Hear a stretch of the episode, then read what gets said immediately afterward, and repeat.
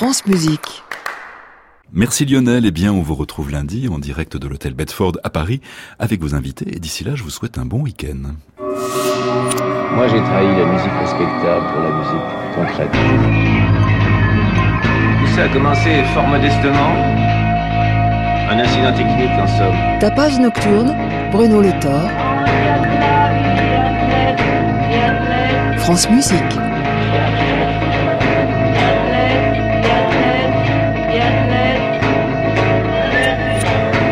C'est le compositeur Todor Todorov qui sera l'invité de ce tapage nocturne, mais avant d'ouvrir les premières pages de ce portrait, je vous propose de plonger dans un ouvrage qui vient de paraître aux éditions de la Philharmonie, le fameux Zemmerhust Frank Zappa, le seul livre véritable officiel du compositeur américain qui n'est pas une biographie mais un livre d'histoire. Pour nous parler de cet écrit qui est traduit pour la première fois en français, nous nous sommes entretenus avec Guy Darol, l'auteur de la préface.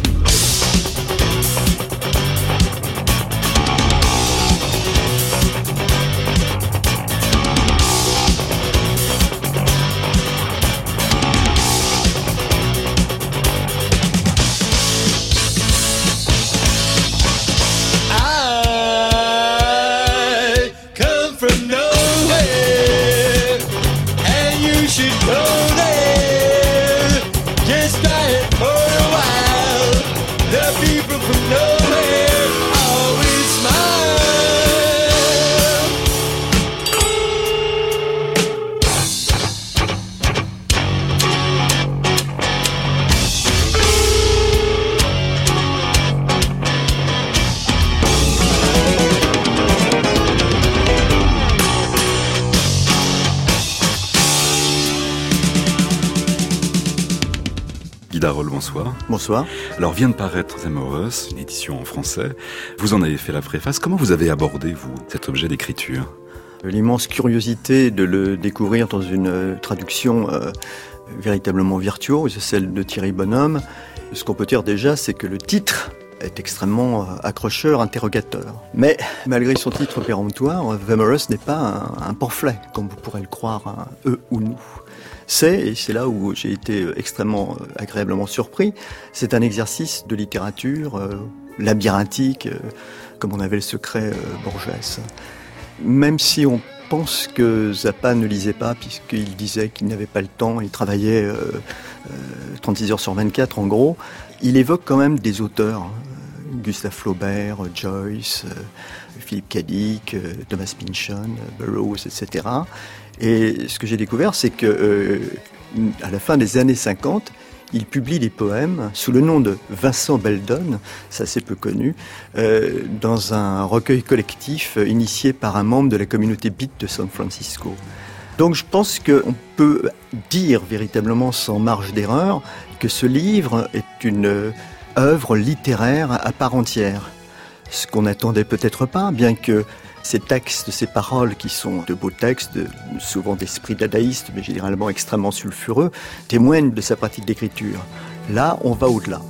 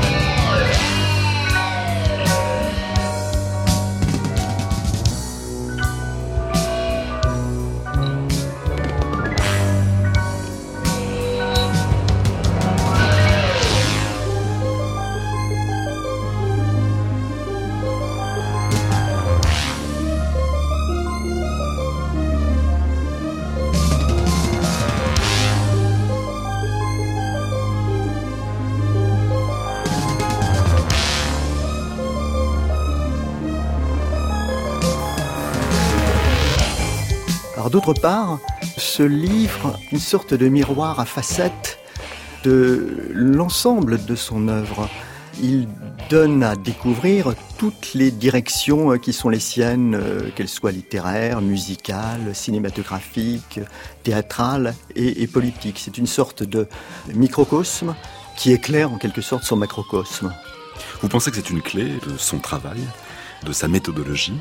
J'en suis absolument convaincu et je vais aller même un petit peu plus loin. C'est que euh, il avait forgé à la fin des années 1960 un concept, le concept de xénochronie euh, qu'il a mis en pratique avec Shekur Bouti en synchronisant euh, des parties instrumentales appartenant à des époques différentes. Eh bien, The Morus, le livre, à ne pas confondre avec The Morus, le disque, ce livre euh, adopte ce principe de xénochronie.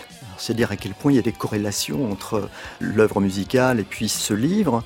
Pourquoi adopte-t-il cette xénochronie? Bien tout simplement parce que bon, on sait qu'il réfutait euh, le schéma unidirectionnel du temps, il préférait une idée sphérique. La preuve en est, c'est que le personnage, disons, principal, le narrateur du livre, c'est Francesco Zappa.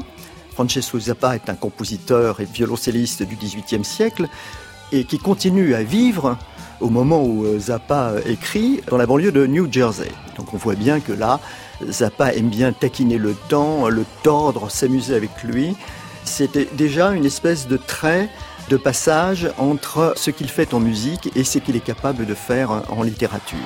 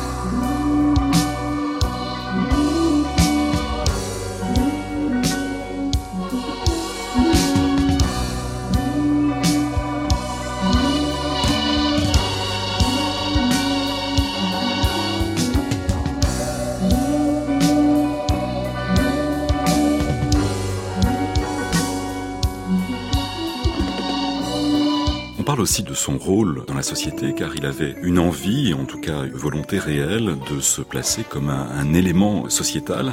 On a même dit, enfin j'ai lu qu'il avait voulu à un moment donné se présenter à l'élection présidentielle. Oui, absolument.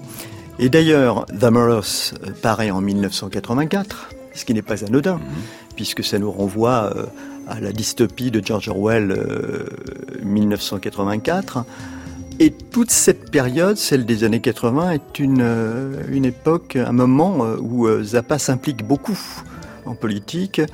D'un côté, il se rapproche de Pierre Boulez aussi en 1984 et ça donne le, concert au théâtre de la ville. Concert étrange finalement pour les amoureux de l'intercontemporain et de Boulez d'un côté, les amoureux de Zappa. Est-ce que le mariage a vraiment existé? Ce qu'il en ressort pour Zappa, c'est une immense satisfaction malgré tout. Hein, même s'il n'était pas très content du résultat, estimant que les, les, musiciens euh, n'étaient pas à la hauteur de son travail, ne savaient pas bien le, décrypter. Par contre, c'est une immense satisfaction parce qu'il ne faut pas oublier que depuis l'âge de 14 ans, à partir du moment où il écrit une petite pièce qui s'appelle Mice, il se pense comme un compositeur. Hein. Il a quand même été formé lorsqu'il était au lycée de San Diego par un professeur de musique, euh, Robert Cavelman, qui l'avait initié euh, à la musique de décaphonique, à la pensée harmonique. Et ça a été pour lui une immense révélation qu'il a ensuite tourné vers Varese, Stravinsky, Berg, etc. Euh, Ligeti, ça va très loin. Toru Kemitsu, euh, il, il, avait une, une, culture musicale absolument à 360 degrés de toute façon. Euh, je pense que là, ce moment euh, du théâtre de la ville, c'est le moment où il respire enfin.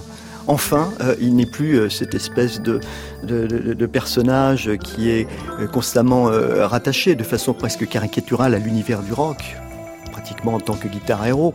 Il est celui qui euh, a aussi euh, écrit des pièces euh, bah, de son motel. De son motel, c'est un, mix de, toutes ces cultures musicales et de toutes ces cultures cinéma, cinématographiques, parce que ces cultures est également extrêmement rétinienne. Il s'intéresse à la peinture, il s'intéresse au cinéma. Bon, le cinéma de série B, voire de, série Z. Il s'intéresse aux comic books, il s'intéresse à Mad, le, magazine satirique, et de tous ces il fait euh, cet étrange euh, travail qui est euh, une sorte de, transversalisme avant la lettre. Hein.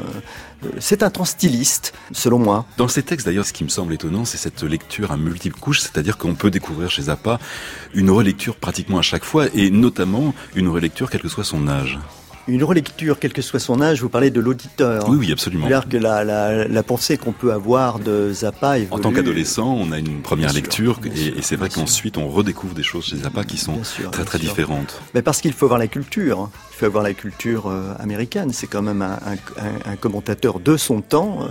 De la société euh, américaine, en particulier de, à l'ère du plastique et du chrome. Il en parle très très bien.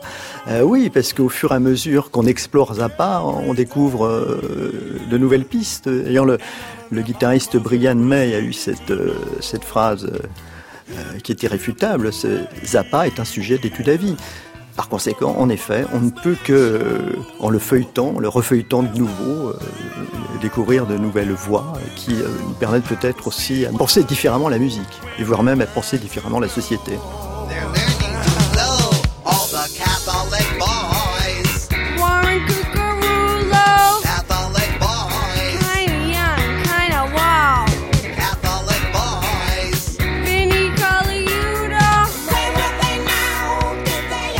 Au long des années 80, son combat est orienté contre les organisations politiques ultra-conservatrices et les télévangélistes.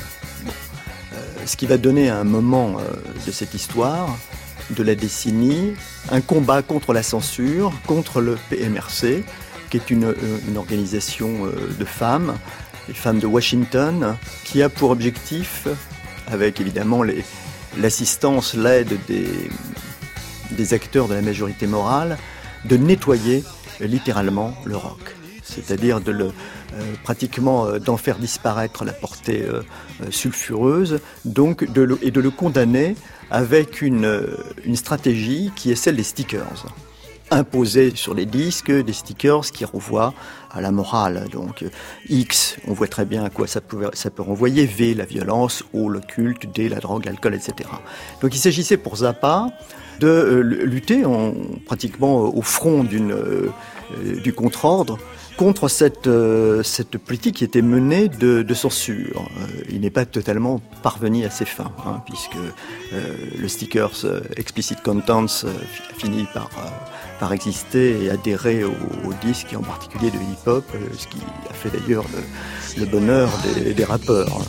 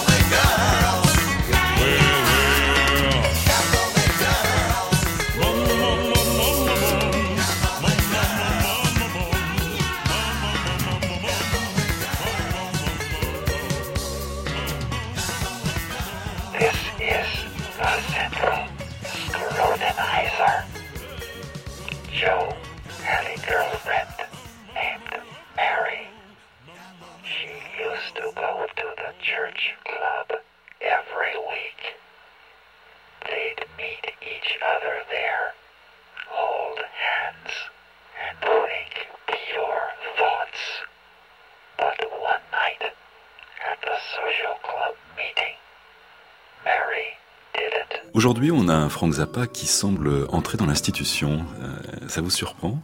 On peut dire même qu'il est canonisé, mhm. en effet. Joué à la Philharmonie, euh, fêté au Festival Musica. Oui, alors c'est le résultat d'un long travail, je pense, hein, concerté par euh, euh les Apaman, euh, ces, amateurs, et puis une, reconnaissance de, ce qu'il est véritablement, c'est-à-dire un des plus grands compositeurs de la musique du XXe siècle, celui qui a fait quand même avancer les choses en déplaçant les frontières, hein.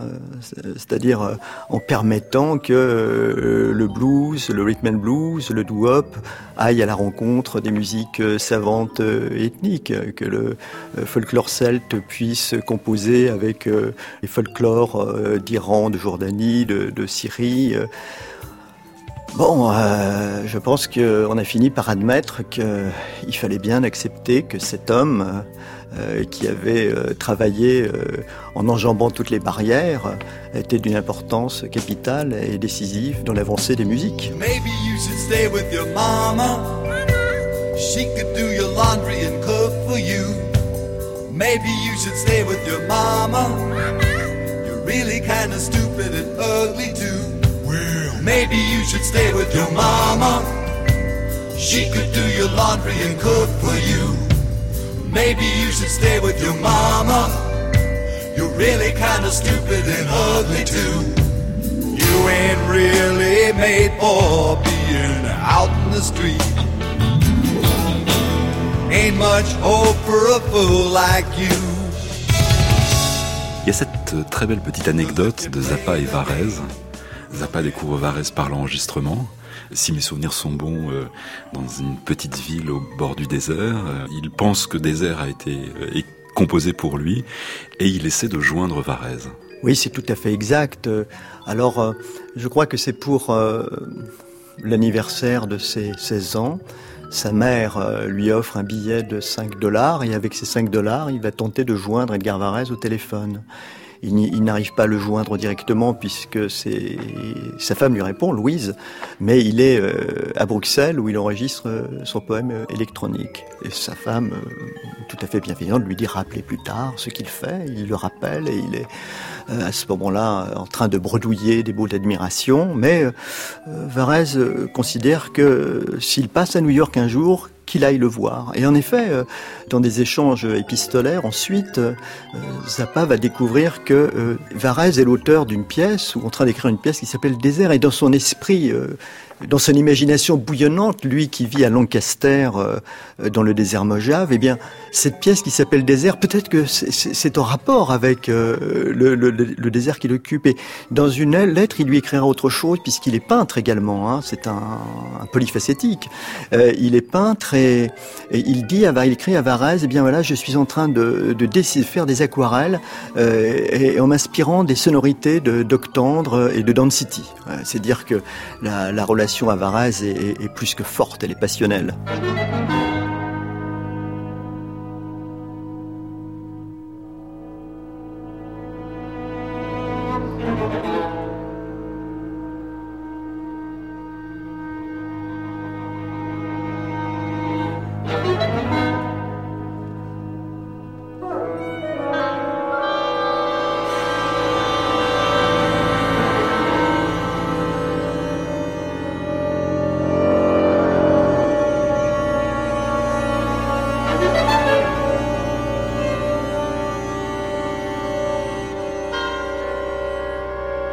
Reste de l'héritage de Zappa aujourd'hui euh, pour la jeune génération de compositeurs Eh bien justement, la, capacité d'ouverture, euh, le fait que maintenant les catégories musicales ne sont plus étanches, il est participé en quelque sorte à ce décloisonnement.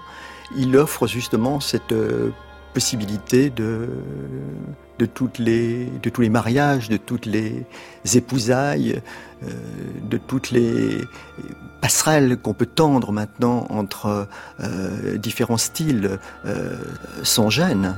Merci beaucoup en tout cas, Guy Darol, d'être venu nous parler de cet ouvrage, ce très bel ouvrage qui vient de paraître chez La Rue Musicale et les éditions de la Philharmonie de Paris. Merci beaucoup.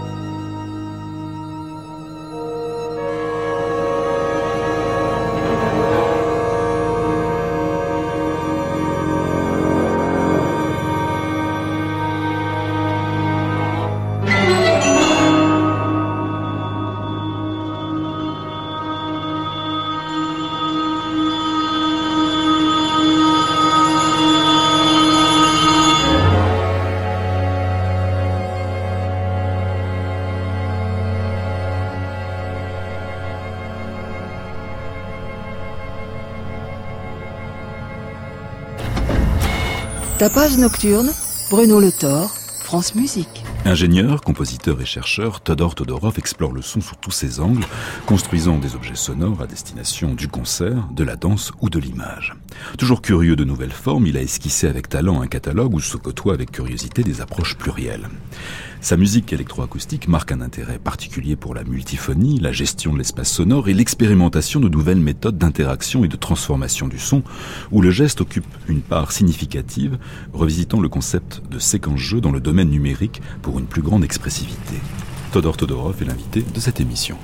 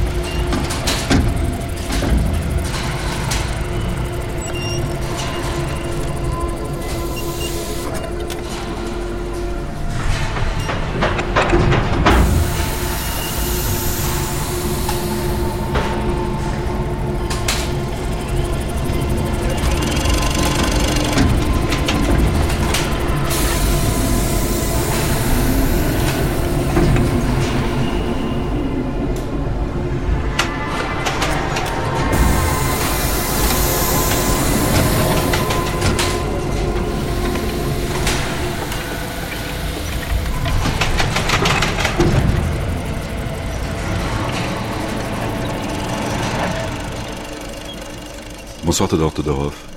Bonsoir Renaud Letin. Euh, votre itinéraire vous a fait mener de, front deux activités, euh, celle de scientifique et celle de compositeur. En quoi se nourrissent-elles l'une de l'autre? Elles sont très complémentaires. Souvent, l'activité scientifique m'a permis de développer des outils, des programmes d'analyse du son, de synthèse, des outils de suivi de gestes qui m'ont servi ensuite dans des compositions, que ce soit pour le travail en studio ou le travail euh, sur scène avec des danseurs ou avec des musiciens. Vous êtes beaucoup penché sur la spatialisation, sur l'espace sonore. En quoi, à votre sens, ça enrichit le discours musical? L'espace a toujours été une préoccupation. Ça participe à la transparence du son. Et j'aime bien, en général, créer avec une série de couches différentes, des couches qui euh, présentent trop de densité lorsque l'on les fait entendre en stéréo. Et d'autre part, j'aime également ce sentiment d'immersion que la multiphonie peut apporter.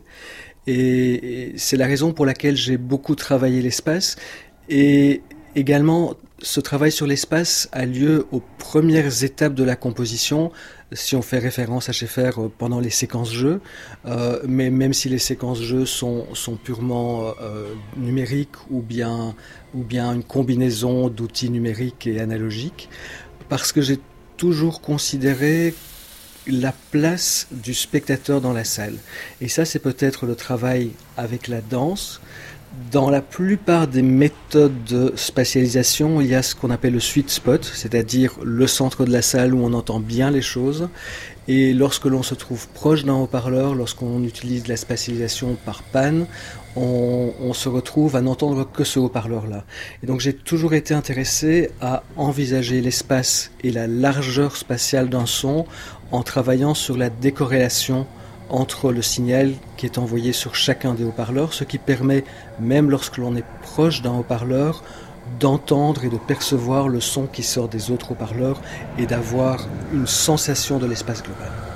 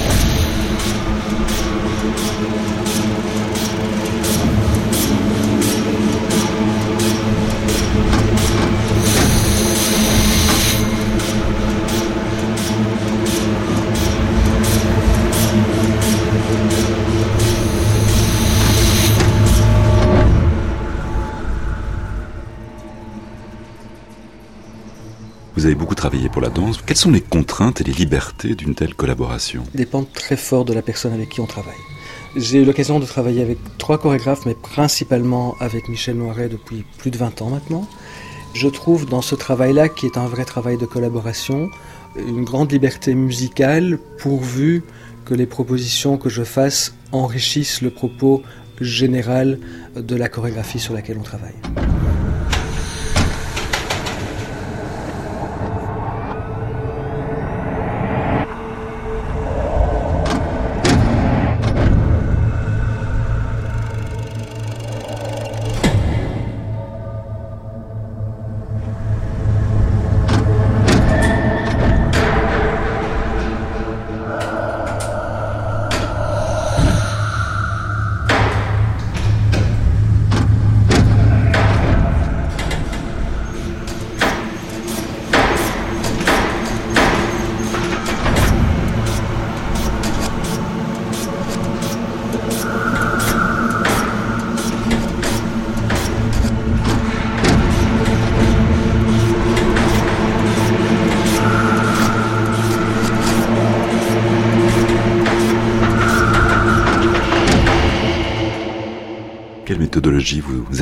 Sur ces collaborations euh, danse-musique J'évite de faire des propositions trop rapides.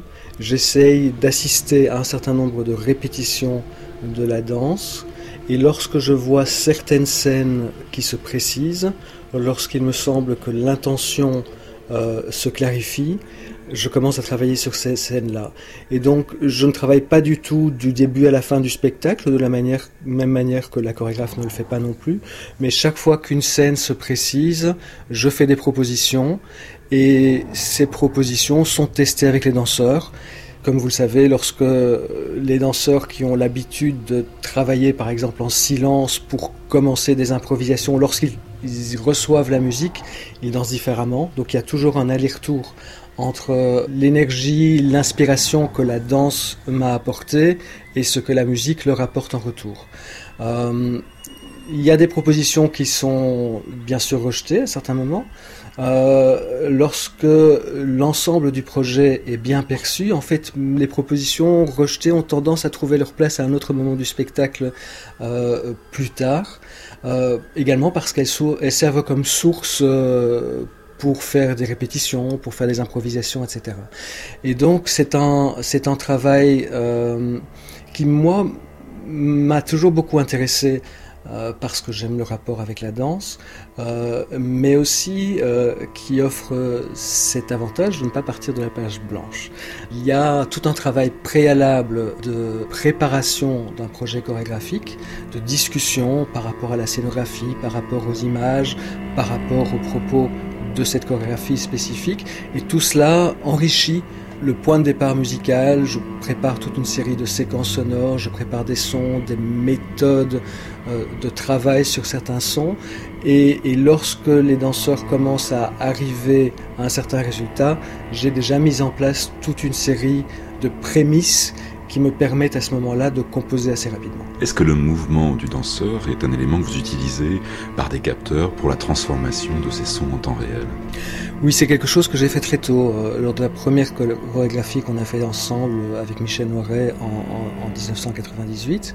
Et c'est quelque chose qui apporte sa part de magie et de mystère à une chorégraphie.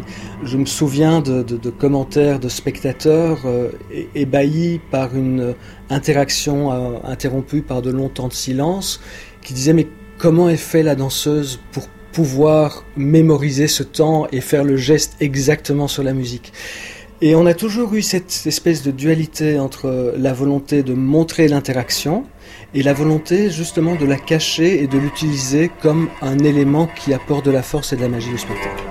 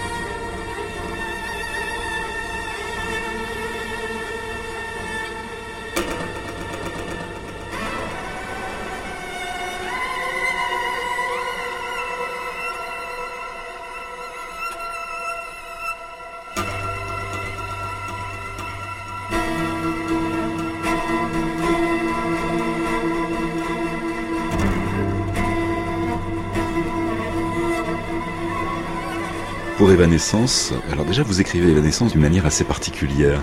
Est-ce que ça a un sens? C'est un jeu de mots.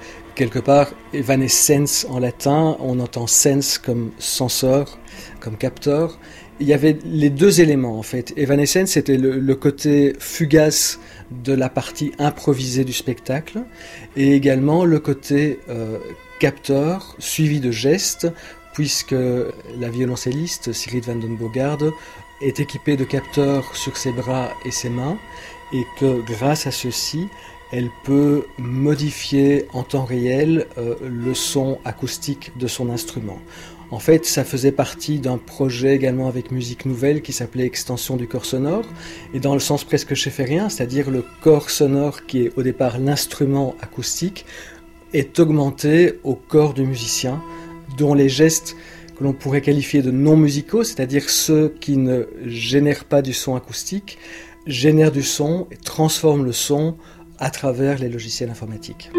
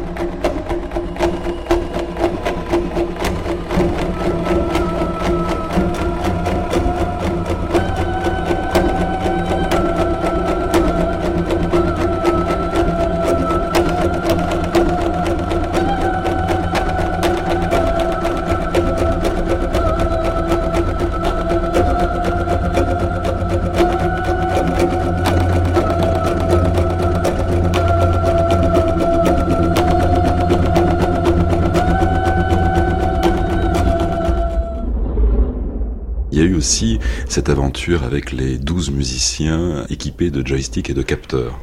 Ça, c'était une proposition de Serge Delobier qui avait mis sur pied un projet qui s'appelait European Joystick Orchestra que j'ai voulu étendre en utilisant également des capteurs. À ce moment-là, je travaillais sur le programme de recherche Numédiar à la faculté polytechnique de Mons. qui est devenue ensuite l'Université de Mons. Il y avait des étudiants de l'école d'art, l'école supérieure des arts plastiques et visuels où, j'enseignais dans, dans, la finalité art numérique, et des étudiants du conservatoire. Et, on est parti sur une improvisation dirigée avec un peu de sound painting.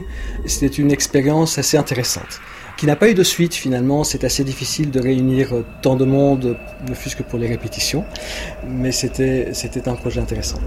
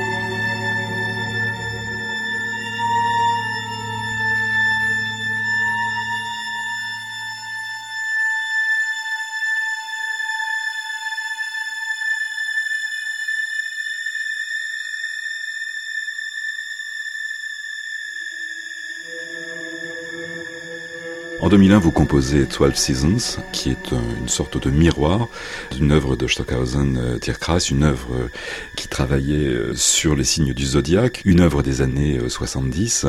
Comment vous avez travaillé justement sur cette passerelle entre l'œuvre de Stockhausen et la vôtre? C'était pas si simple que ça au début, parce que Stockhausen impressionnait.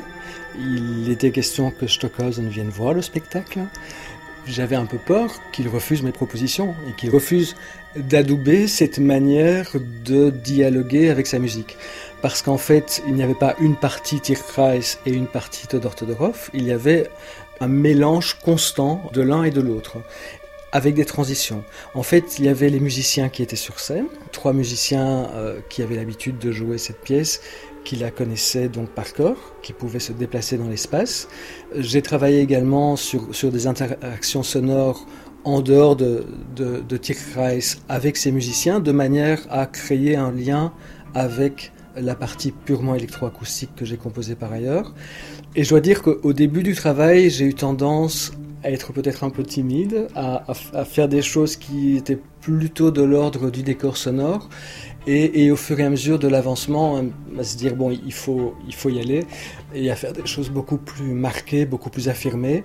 Et puis finalement, euh, on, on, a, on a pu faire le spectacle. Stockhausen n'est malheureusement jamais venu le voir, mais on a appris que, que des gens de son équipe étaient passés pour, pour, approuver, pour approuver ce qui avait été fait. Et, et, et c'était une expérience très intéressante d'être confronté à la fois à ce monument, est cette musique, ce, compositeur, euh, mais également la première confrontation sur scène avec des instrumentistes, la difficulté de créer des transitions entre euh, des fins de Tierkreis et des débuts de ma musique.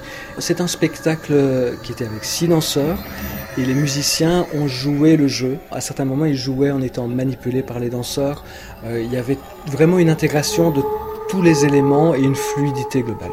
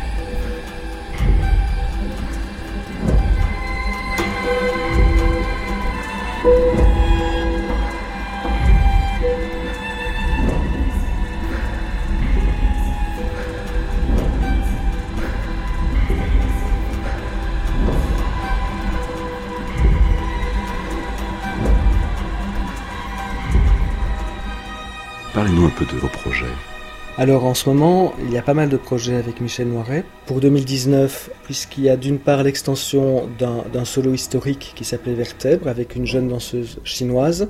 Ensuite, il y a la préparation d'un duo euh, pour le festival XS au Théâtre National avec Michel et une autre danseuse dans lequel on travaillera beaucoup de nouveau avec les capteurs inertiels portés, chose qu'on n'avait plus fait depuis 2007 avec de deux points de vue.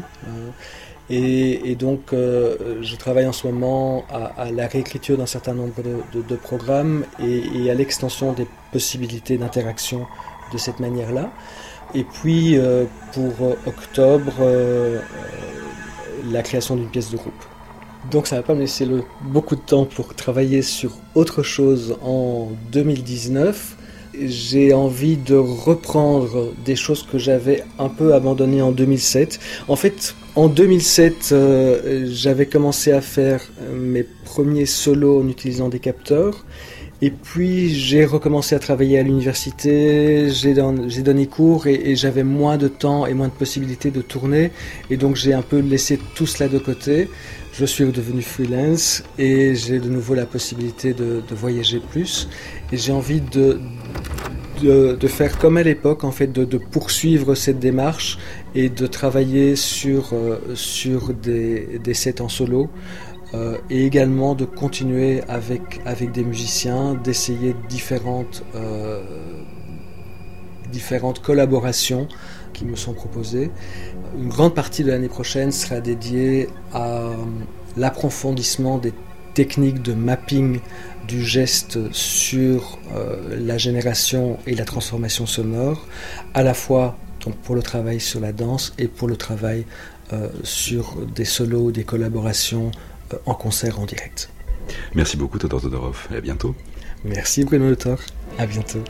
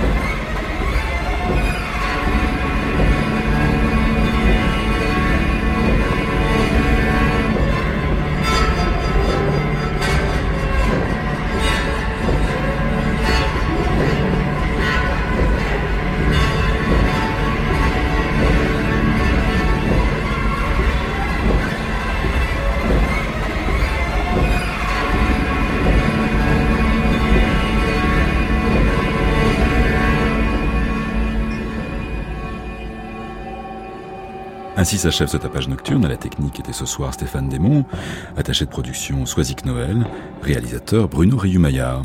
Tapage nocturne, Bruno Le Thor, France Musique. Il est temps maintenant de retrouver Anne Montaron, Création mondiale. À réécouter sur francemusique.fr.